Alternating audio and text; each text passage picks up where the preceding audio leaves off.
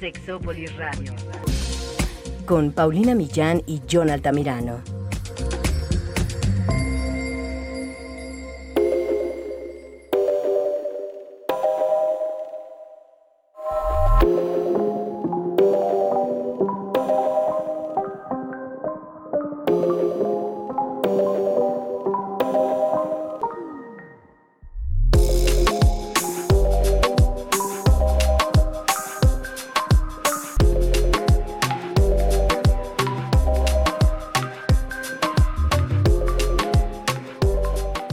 Pasa cuando la familia de tu novio, novia, novia no te acepta?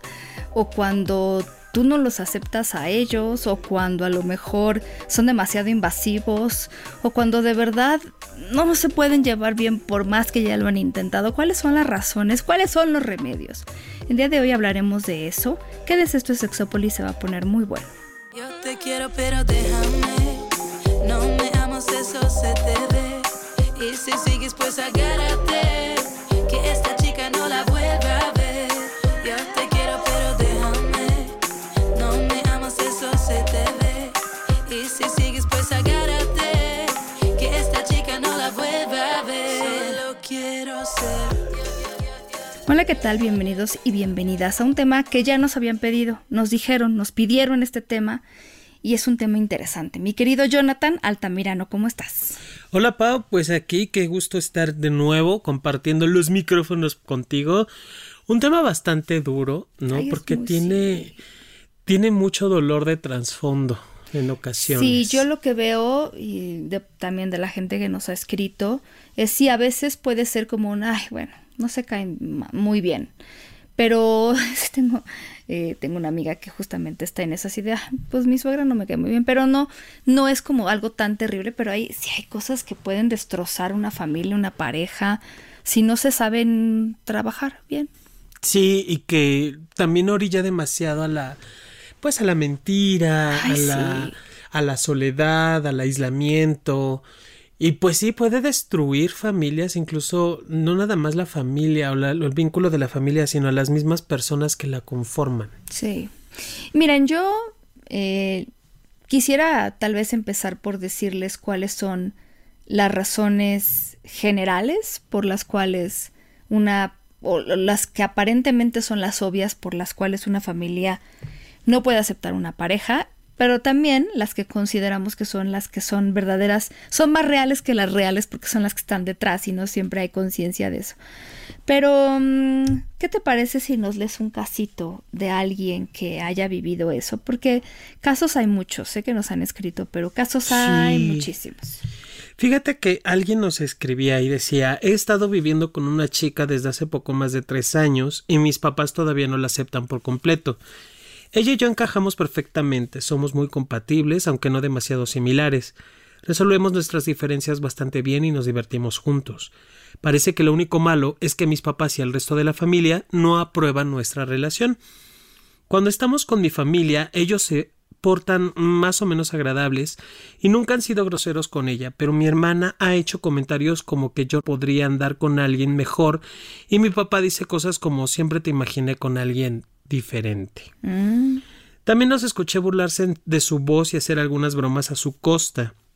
Nunca les he preguntado qué es exactamente lo que les molesta, pero creo que tiene que ver con que mi novia no fue a la universidad y tiene un trabajo que es poco tradicional. Ella es independiente y es una de las personas más inteligentes que he conocido, solo que no encaja con la visión que tiene mi familia de una persona bien educada y exitosa. Yo quisiera en el futuro casarme con esta mujer, pero cuando lo haga quisiera que mi familia estuviera a mi lado y estuviera feliz por mí. Somos una familia pequeña y muy unida, y para mí es importante que al menos vean, vean mi amor por ella y entiendan que yo quiero que esté en mi vida. Ah, es que sí, que difícil. Es que, a ver, razones por las cuales tu familia puede rechazar a tu pareja por su sexo o su género. Sobre todo mm. si es de tu mismo género. Sobre todo. Sobre todo. Sí, que, ese es uno de los temas más que creeríamos que tendría que el, punto número uno aquí, pero como estamos leyendo, pues es una pareja de chico es que, chica. Es que de todo. También por la educación. Por ahí había también esa mención que si tiene, mm, generalmente es porque hay menos educación formal, ¿no? No tiene un título universitario, no tiene una maestría, no es doctor, no es abogada. Ay, no.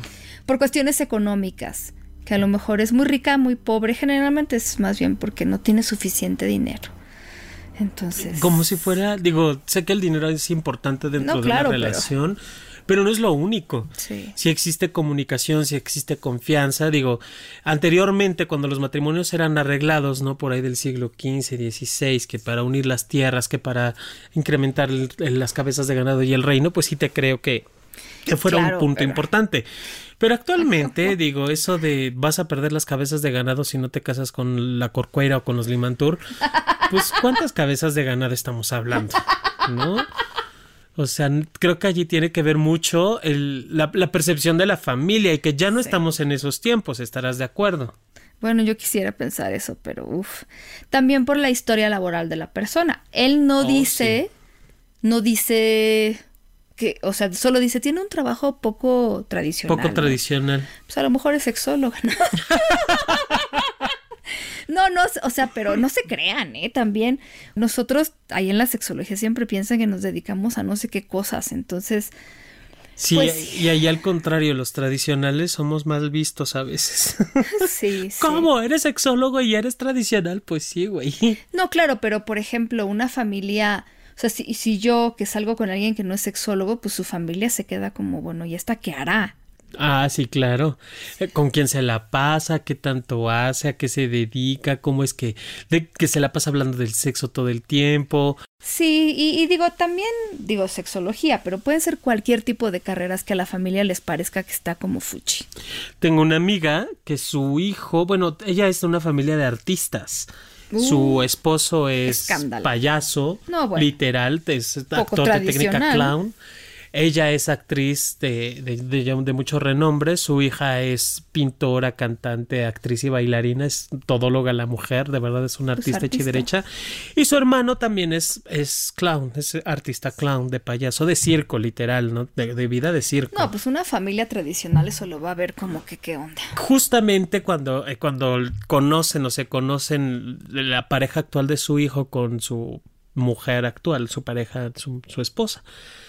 La familia sí tenía la idea de ¿y cómo? O sea, ¿y de qué van a vivir? ¿Y a poco del circo? Y, y- pero eso es no, no es una escuela, eso no es carrera, eso Sí. cuando tiene el chico yo lo conocí hace como 10 años, mismos que tiene estudiando. Claro. O sea, aunque trabaja Sí, y porque se además va, proviene mucho de la ignorancia. Alguna vez alguien Claro. me explicó en qué consistía eso y dije, no, sí está muy, está muy grueso, pero claro, a veces es lo que no conocemos es lo que criticamos, que Por generalmente supuesto. ya veremos, pero eso es lo que pasa. A veces no lo acepto porque no entiendo qué hace, quién es o por qué. Otra razón es que a lo mejor, pues se ve que la persona es muy diferente que la familia en cuanto a tradiciones o lo que sea, la edad.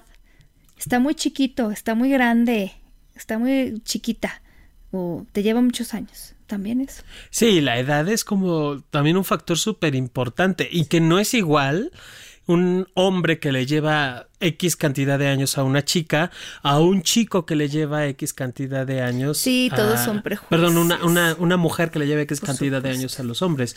Las mujeres son muy mal vistas, ¿no? Por No, ejemplo, la- claro. la, señora Robinson de- del graduado. Sí, yo, yo he andado con gente a la que le llevo muchos años y la verdad es que, eh, por lo menos en el caso que yo tuve específicamente, mis suegros, ex suegros, siempre muy amables. Pero yo decía, o sea, por mí, por dentro de mí decía, les agradezco infinitamente su confianza, porque, Claro. wow, o sea, cualquiera en su lugar a lo mejor diría, ¿y esta qué o qué? Sí, eh, que allí... Que me mintió, me mintió de su edad. Por eso también fue que empecé a andar con él. Me, me, me super mintió como por 10 años. No, bueno.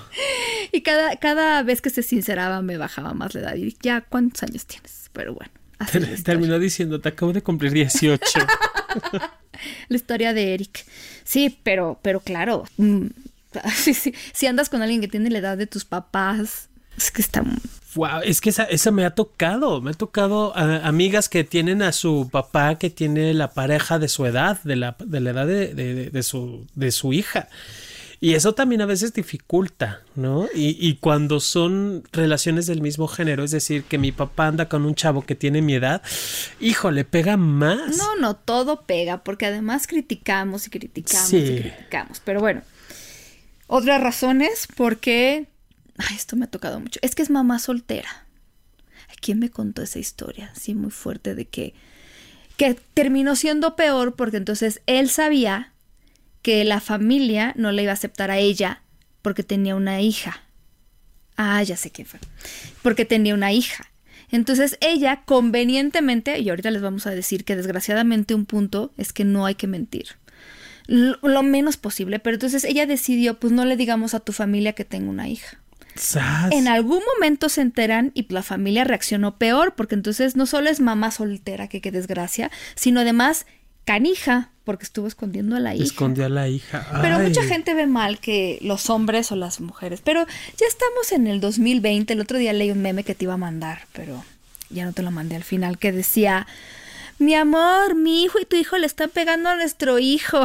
las familias ya acá. Ya no se usa eso de que Ay. estemos tan histéricos, ¿no? Eso de, de- no sé si te acuerdas de una película de principios del, del milenio que se llamaba Tus hijos. Los, tuyos, los míos y los, y los nuestros. nuestros. No me acuerdo, pero sí recuerdo el título. Sí, pues de eso se trata precisamente, ¿no? Familia reconstruida. Híjole, y que ya no, digo, ya las parejas o los, sí, los vínculos familiares ya no nada más hablan de sangre, ya hablan de afectos, ya hablan de uniones y sí, cada vez es más común estas familias reconstruidas, ¿no? De, Sí. Y hasta con, con más hijos de los que teníamos planeados hasta cierto punto. Pues sí, por eso, por la religión. También. Que sean muy Oh, sí. religiosos, poco religiosos, que tengan otra religión. Y también por la belleza. Eh, como de, ay, es que está feo el novio, ¿no? Tú deberías buscarte una mujer más bella. Tú estás muy guapo, mi hijo, para esa mujer. No, o sea, cualquier cosa, básicamente. Todo lo que sea digno de ser discriminado es factor para anular una relación. Exactamente. Bueno. Bueno, Se hace todo. todo. Léenos otro, otro querido Otro de los casos de que los nos compartieron. Mi novio y yo estábamos en la escuela y éramos felices en nuestra relación. No había problemas. Entonces, un día sus papás lo obligaron a elegir entre su familia y yo. Él eligió su familia, claro. ¿Qué podía haber hecho un adolescente desempleado? Claro, claro. Dejar la familia mientras aún estaba estudiando y escaparse con su novia era poco práctico. Entonces no me dejó. Me dijo que esperáramos el momento adecuado. Cuando los dos fuéramos independientes y cuando pudiéramos demostrar a nuestros padres que ya somos maduros para tomar nuestras propias decisiones. Sí, ya hablaremos de eso, pero nunca, nunca hagas eso. Es que en tu familia yo, ay, no. O sea, No. es, digo, en este caso, o sea, ella entiende lo que pasó con su novio. Pues es un adolescente, no sé de cuántos, 15 o 16, no va a decir, pues me voy de la casa, pues que va a vivir, ¿no? No, eso es ser conscientes. Pero ya cuando tenemos 25 años, 30 años, 35 y que tu familia se ponga o tu familia o, nos, o tu pareja o nosotros, híjole, yo allí sí ya es como de ¿y cuál es la razón para meterte en Claro, este- en pero este sí tipo de- entiendo que en ese momento, pues el adolescente, pues ya está bien. No, es que, ¿sabes? Yo Sí. he conocido muchos papás que es como dejas a la novia o al novio porque este es- bajaste de calificaciones o porque no sé qué. Pues tú como adolescente es bueno, pues ya, ¿no? Pues sí. Pues es que, bueno. A ver, ahora van las verdaderas razones que tienen las personas. Las verdaderas, que no siempre las tienen conscientes. Uno, a veces tiene que ver con que eres la primera persona que te vas de la casa con alguien o que te casas o que te juntas con alguien y entonces es la familia cambia de dinámica y no siempre se recibe bien. A veces hay celos. ¿no? Celos de que mi hijito se fue con la mujer o de que mi hija se fue con el fulano o la fulana y entonces y es el primero que se casa, entonces se cambia esta dinámica familiar y ahí se generan problemas. Sí, como que esta parte del celo, de, de la De la verdosa, de sí. tú eres mi hijo y vas a hacerlo toda la vida, como si fuéramos dueños del otro. A lo mejor en la primera que leías que la hermana, la- las hermanas, a lo mejor es eso, ¿sabes? Si es el único hijo y es decir, ay, pues vamos a criticarla, ¿por qué? Por criticarla. Ay, no sé, hay gente fea. Fíjate que en mi familia, uy, voy a sacar del closet a un tío. Eh, todas las hermanas, porque además son nueve hermanas, no querían que ese tío se casara con esa, con su actual pareja. Y la cuestión allí tenía que ver con que el tío hace de todo. Carpintería, albañilería, mecánica automotriz, eh, plomería, o sea, el, tío la neta es que sabe hacer muchísimas cosas. Y entonces era mucho el, ¿y ahora quién me va a hacer mis cosas si se casa con esta mujer? Sí. No, Pero eso nunca se habló No, delante claro, de la familia. Claro, es que son cosas. ¿no? Son Una cosas que esa raz- callan. Exacto. Otra razón es que también no les gusta que pases más tiempo con la pareja y entonces a lo mejor es una, una familia muégano y entonces que uno de, de los hijos se vaya con alguien pues ya no les genera tanta emoción. O, eh, vamos a ser sinceros, todos los padres, madres tienen al menos una opinión o esperanza subconsciente sobre con quién creen o querrían que estuviera su hijito o hijita. Entonces es, aunque no lo digan, pero, ay, es que yo lo imaginaba con un banquero. y entonces, sí, y entonces si llega alguien que mm, hace bancos y no es banquero, no les va, o sea, como que siempre hay una expectativa ahí, aunque no se hable, esa es la realidad. Sí, la- la- las expectativas y, este tipo de, palabras que son las netas del planeta, como no son socialmente aceptadas y- o, o son socialmente mal, mal vistas o juzgadas y señaladas, me voy por lo que es socialmente aceptado. Sí, por eso tantas personas que andan con personas de su mismo género, eso es como el- lo primero que rompen con la expectativa que tenían de te veía yo salir de blanco de mi casa, o sea, que sigues, o sea, puedes salir de blanco, pero como que sí les mueves mucho esa expectativa que aunque no dicen Claro. sí tenían. Claro, De por supuesto. manera. Otra razón, pues, es que la familia tiene una dinámica violenta. Hay familia que son, hace bullying, entonces, pues, hay familias así. Y todos le tiran a todos y bueno. O a lo mejor tú les has contado demasiado. Que es algo que nosotros tendríamos que eh, tener cuidado siempre. ¿Qué tanto les contamos de la relación? Porque luego empiezas a contarles cosas malas y obviamente no lo van a querer o no la van a querer. Porque tú les estás contando solamente todas las tramas que tienes con esa persona. Que tú amas, que perdonaste, que... Pero si solo les cuentas cosas malas, pues obviamente lo van a terminar odiando. Eso cuéntaselo a tus amigos, a tu terapeuta, pero no a tus papás. Sí, no. Aquí hay que ser muy cautelosos también porque esto de a veces tener una familia tan muégano, pues sí facilita a veces la interacción y el compartir, pero no siempre es lo mejor. Recordemos que al final del día también tenemos derecho a una intimidad independiente del ejercicio de nuestra vida sexual. Y esta intimidad es eso, o sea, hay cosas que no le cuento a todo, todo el mundo, así como hay cosas que mamá y papá no tendrían que contarle a los hijos, hay cosas que como hijos no nos toca contarle a, nuestro, a nuestros padres, que tienen que ver con nuestra experiencia de vida, con nuestra, con nuestra intimidad y que eso es parte de mi vida. A ver, hay otro testimonio ahí de una chica que escribe un blog. Porque ya les vamos a decir cuál es el plan A y cuál es el plan B cuando odian a tu pareja. A ver, es este. A mis papás nunca les gustaron los chicos con los que salía, y cuando me hice novia de Stefan, él tampoco les gustó. Una de las razones que me daban es que Stefan no es de ascendencia china como yo, y que por eso nuestra relación no iba a funcionar. Cualquier cosa que yo les compartía sobre mi novio, ellos lo tomaban siempre a mal y de algún modo lo convertían en una razón más por la cual nuestra relación no iba a funcionar. Entonces empecé a mentirles sobre los momentos que pasaba con Stefan. Por ejemplo, cuando les decía que salía con mis amigas, en realidad iba a verlo a él. Durante mucho tiempo discutí con ellos y le preguntaba por y les preguntaba por qué no lo querían conocer más y tratarlo. Pero pronto me di cuenta de que hablar con ellos no rendiría frutos. Las cosas cambiaron cuando me independicé de mis papás porque hubo mucho menos tensión. Incluso mis padres empezaron a pedirme que llevara a mi novio algunas reuniones, lo cual me sorprendió positivamente, porque yo definitivamente creía que nunca lo aceptarían. Sin embargo, hasta la fecha creo que ese rechazo inicial sí me afectó de manera profunda, porque cargo con mucha inseguridad en lo que se refiere al futuro de mi relación. Aunque ya llevamos doce años juntos, es como si una parte de mí pensara que lo que decían mis padres en algún momento se va a hacer realidad y que mi relación Uy. es demasiado buena para ser cierta. Uy. Afortunadamente estoy en terapia trabajando esto.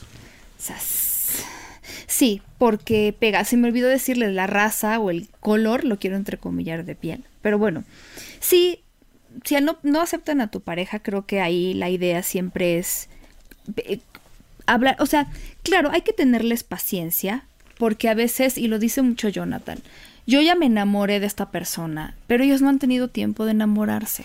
Claro. De entrada no lo van a amar. No, nadie. nadie Tú te enamoraste de esa persona cuando empezaste a conocer a esa persona y muchísimo gusto te dio que eh, pudieran ser compatibles, pero dale también tiempo a tu familia de enamorarse, Sí, de pasar tiempo eh, con, con ellos, pero también de hablar con ellos. A ver, es que son muchas cosas. Si realmente es pasivo-agresivo, como en el primer caso que veíamos que se burlaban, y pues un poco confrontar. A ver, he escuchado que se ríen. Me gustaría pregu- preguntarles si tienen algún problema con ella, si hay algo que no les gusta, Claro. tal cual. Porque eso lo demás es pasivo-agresivo y lo van a seguir haciendo. Escucharles, sí, podemos estar en desacuerdo y preguntarles incluso si hay una como, es que no nos gusta para ti, bueno, ¿qué te preocupa? ¿Te preocupa que no podamos tener dinero? ¿Te preocupa que no seamos compatibles? ¿Te preocupa qué? Ujú. Obviamente las personas tienen derecho a sus opiniones. eh, y también creo que un punto de conciliación es poder escuchar, confrontar, es decir, a ver, entiendo que no te cae bien, pero también escuchar. Y de ahí pueden derivarse muchas cosas. Es que va a depender también de si quieren convivir más con la persona para conocerla, si le van a dar la oportunidad. Eh, pero bueno, si es eso, pues primero puedes tú también hablarles bien de esa persona, puedes pedirles un esfuerzo también. Es como les voy a pedir que, que me den la oportunidad de conocerla o de conocerle para que vayan ustedes haciéndose un juicio diferente. Y también se vale decir, a ver, yo respeto su opinión, sus decisiones, no les cae bien esta persona, ¿no? A lo mejor sí ya están más reticentes a pasar tiempo con esa persona. Al final, ustedes tienen su opinión y yo la mía, pero Claro. yo me siento bien y me siento feliz. Y también se vale decir por estas razones, a ver, ¿qué me gusta de esta persona? No solo es que tiene buena nalga, no. A ver, es una persona, no, es que eso sirve mucho, es una Sí, persona claro. que me respeta. Que eso a los papás les, les, les gusta, bueno, en teoría. Es una persona que me trata bien, es una persona que es compatible conmigo en cuanto a objetivos de vida, es una persona que me, me hace feliz, me divierte. O sea, ¿por qué, ¿por qué te cae bien esa persona? ¿Por qué pasas buen rato con esa persona? Eh, de nuevo, pues será cosa de ver también cómo se puede negociar, si quieren pasar más tiempo, si quieren conocer, a lo mejor si quieren ir a terapia estaría súper bien, pero bueno. Eh, yo no recomiendo mentir en ese sentido, porque luego lo agarran como una razón más para estar en contra de esa persona tal vez. Y de alguna manera cuando tú no mientes, ellos van gestionando su frustración y acostumbrándose a la situación que es que tú tienes esta pareja. Es un tema. Ahora, plan extremo. Ahí hay un testimonio que a ver si... De una este, tiene final feliz, pero bueno, antes de decir el plan extremo, porque Cuando mi prometido me llevó a conocer a su familia, yo sabía que de entrada no me iban a aceptar porque soy una mujer divorciada con un hijo. Y como su familia es muy conservadora, pues yo sé que no soy el tipo de mujer que ellos hubieran querido para el nene. De hecho, en este primer encuentro ninguno de ellos me dirigió la palabra. Hoy nos llevamos bien y ya, ya me aceptan, pero el cambio no fue nada fácil. Empezando en todo, empezando porque en todo este tema mi novio tuvo que confrontar a sus papás y eso es algo que jamás había hecho en su vida. Él nunca había puesto ningún límite a sus opiniones o al modo en el que ellos opinaban sobre su vida. Creo que lo que más ayudó a que sus padres me acep- aceptaran fue que lo vieron contento conmigo y que se dieron cuenta que yo no iba a pelearles el cariño y la atención de su hijo. Tiempo al tiempo. Yo estuve dispuesta a respetar su opinión e incluso el tiempo que les tomara aceptarme. Sí, no, bueno, mucha inteligencia emocional. Qué- Ahora, ajá, qué gran sabiduría. Si tú ves que la familia de tu pareja no te acepta y tú eres la pareja dueña de esa familia, te suplico por favor que no le digas, no, si te aman, te quieren un chorro. No. O sea, es obvio que no. O sea, no, no mientas por No convivir. mientas, no mientas por convivir tal cual. Ok, plan extremo. Es mi decisión, no suya. O sea, ya, Claro. ya fue A, ya les dije por qué, ya les tengo paciencia, ya les pedí un esfuerzo. A ver, es mi decisión, no suya. Y yo quiero ver a esta persona y a lo mejor no nos vemos hasta que ustedes acepten que esta persona esté en mi vida. Eso es un plan extremo, pero se aplica, ¿eh? Va, se vale. Sí. Que yo, que yo aquí diría, Pau, fíjate, el, el hecho de que a mí me toque confrontar a mi familia también tiene que ver mucho desde el pedir el respeto. Es que esto de que decía esta chava, ¿cuántos adultos todavía no ponen límites? Algún día hablaremos de eso. A su familia, a sus papás. Entonces los papás, claro, sienten que pueden opinar de todo. Por supuesto, esto que te decía, hay, hay cosas que ya no puedo compartir. Y no porque no pueda compartirle a mi familia, simplemente son parte de mi intimidad. Y cuando se transgrede ya esta parte de, y es que a veces, como estamos inmersos en esa relación, Pau, pues no nos damos cuenta. A veces los papás pueden sobreponerse por encima de nuestras propias palabras, decisiones y límites, pero como es parte de la dinámica no nos damos cuenta. Tenemos que, tenemos que empezar. Llega un momento en que crecemos y los papás se van como hilo de media, o sea, siguen poniéndonos las reglas, siguen Claro. metiéndose en nuestra vida, pero no se dan cuenta de que ya crecimos. Y llega el momento en que hay que decirles, a ver, de aquí ya no. Claro, sí, sí, sí, y, y que al que le toca hacerlo es a mí. Sí. Y va, y va a doler, sí, por supuesto que sí, tanto a mí que, que, que estoy acostumbrado a recibir sus, sus palabras, como a ellos que están acostumbrados a recibir mi silencio. o sea, me quieren decir que mi pareja no les cae bien, pues que se haga con respeto. Claro, Respeto porque- yo sus opiniones y también respeto hacia mí y, y la forma en la que me lo dicen y mi pareja. Claro, porque también no tengo que caerle bien a todo el mundo. Y se vale que no quieran conocer a mi pareja y que no quieran tratarla y que no quieran relacionarse. Eso está bien. Pero tampoco que haya una exigencia de es que te, te invitamos a la cena de Navidad, pero nada más tú. No vengas con la pareja. Entonces ahí es donde nosotros podemos usar el plan extremo. Por supuesto. Algo que sí les tengo que decir y que me van a odiar, pero por si acaso se los digo, escuchen lo que les tienen que decir. O sea, esta pregunta de qué les preocupa es muy importante que la hagan y que escuchen, porque a veces, señoras y señores, sí andamos con gañanes. y sí a veces la familia está genuinamente, y no solo la familia, las amistades, están genuinamente preocupados Sí. porque estás saliendo con una persona que te controla, este, a quien casi casi le tienes que pedir permiso, que se enoja, que te di pues no. Pero creo, Pau, creo que en ese, para llegar a ese punto, no nada más es la familia. O sea, hay varias personas a mi alrededor, Escuchen varias, lo que les varias, claro. eh, pues sí, seres que están cercanos a mí de una u otra manera, que tienen la misma opinión. Sí, no empiece con. Es que es, es envidia de ellas. A mí ya me ha tocado. Es que me tienen envidia porque mi ma. No, o sea, no. Amiga, date cuenta. Amiga, date cuenta, no. Por eso escuchen. Y si ustedes quieren decirle a un miembro de su familia, a una amiga, amigo, que les preocupa el tema de la pareja, también se dice de manera respetuosa. Amiga, amigo, yo respeto tus decisiones y el amor que sientes por esta persona. Desde luego, yo no conozco a esta persona tan bien como tú la conoces y aún así quisiera preguntarte algunas cosas sobre él o sobre ella y quisiera también, si me das la oportunidad, compartirte mi opinión de la manera más respetuosa que se pueda y lo hago porque me preocupas. Sí, por supuesto. Si yo, si yo, si yo como amiga, amigo de esta persona, soy capaz de dirigirme ah, de, lo que veo, de lo que estoy viendo, y no nada más decirle o juzgar de "Ah, esa pareja no te, no te, no te funciona. Si yo lo hago así, lo único que voy a generar es distancia con mi amistad. Sí. Es una estúpida, se viste muy feo. Ay, no, por favor, no, No, no, no va por ahí. Es apre- aprender a acercarme y si es posible, como lo hemos dicho muchas veces, empezar por mí. ¿Cómo me he sentido yo al lado de esa pareja? Y muy probablemente así pueda acomodarse diferente en la pareja. O bueno, en la amiga, en la amistad. Qué difícil, Jonathan. Sí. Porque hay veces que sí tienen razón. Digo, no, claro. A mí me tocó atender a una chica que no diré de, de cuál era su procedencia, pero estaba con una pareja muy... Ay, ¿cómo decirlo? Castrante, violenta. Violenta, castrante es poco. O sea, de las, de las familias estas de, de mucho poder por cuestiones pues no bien logradas Ah, del ya. narcotráfico.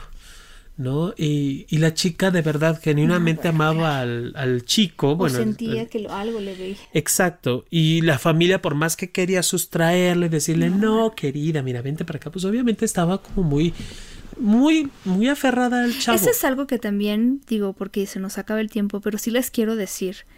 Si ustedes nada más se encaprichan en O sea, a ver, es que es bien difícil. Cuando los papás nos dicen, es que quiero que mi hijo adolescente deje de ver a su novia, ¿cómo le hago? Si está en limeranza, que es el enamoramiento, olvídenlo. Los obstáculos que tú le pongas le van a duplicar las ganas de estar con esa persona. Entonces también, si ustedes sienten que hay algo que le tengan que decir, díganselo también respetuoso y con cuidado y acompañen a esa persona, porque a lo mejor si nada más se ponen así de, entonces te dejo de hablar, eso No, eso es, es generar violencia a la y violencia. a- exacto, y además de verdad va a decir, son obstáculos, es envidia y yo sigo en lo que en lo mío, que además ahora se ve incrementado. Pues Romeo y Julieta, Ah, que a lo mejor si sus familias no hubieran estado peleadas, no hubieran estado juntos, pero bueno. La tragedia se contaría diferente. Exactamente. Nosotros nos tenemos que ir, pero no sin antes decirles que nos sigan en Instagram como arroba sexpaulinamillán y arroba sayume sí. Y en Twitter como arroba sexólogo-yaco y arroba sexpaumillán. Ahí estamos, escríbanos, bájenos, cuéntenos sus chismes. ¿Cómo le hicieron si estuvieron en una situación así? Cuéntenos cómo le hicieron para salir de ella. Mientras les mandamos un beso muy grande para que se porten mal y se cuiden bien y hasta la próxima. Chau, bye. ¡Mua!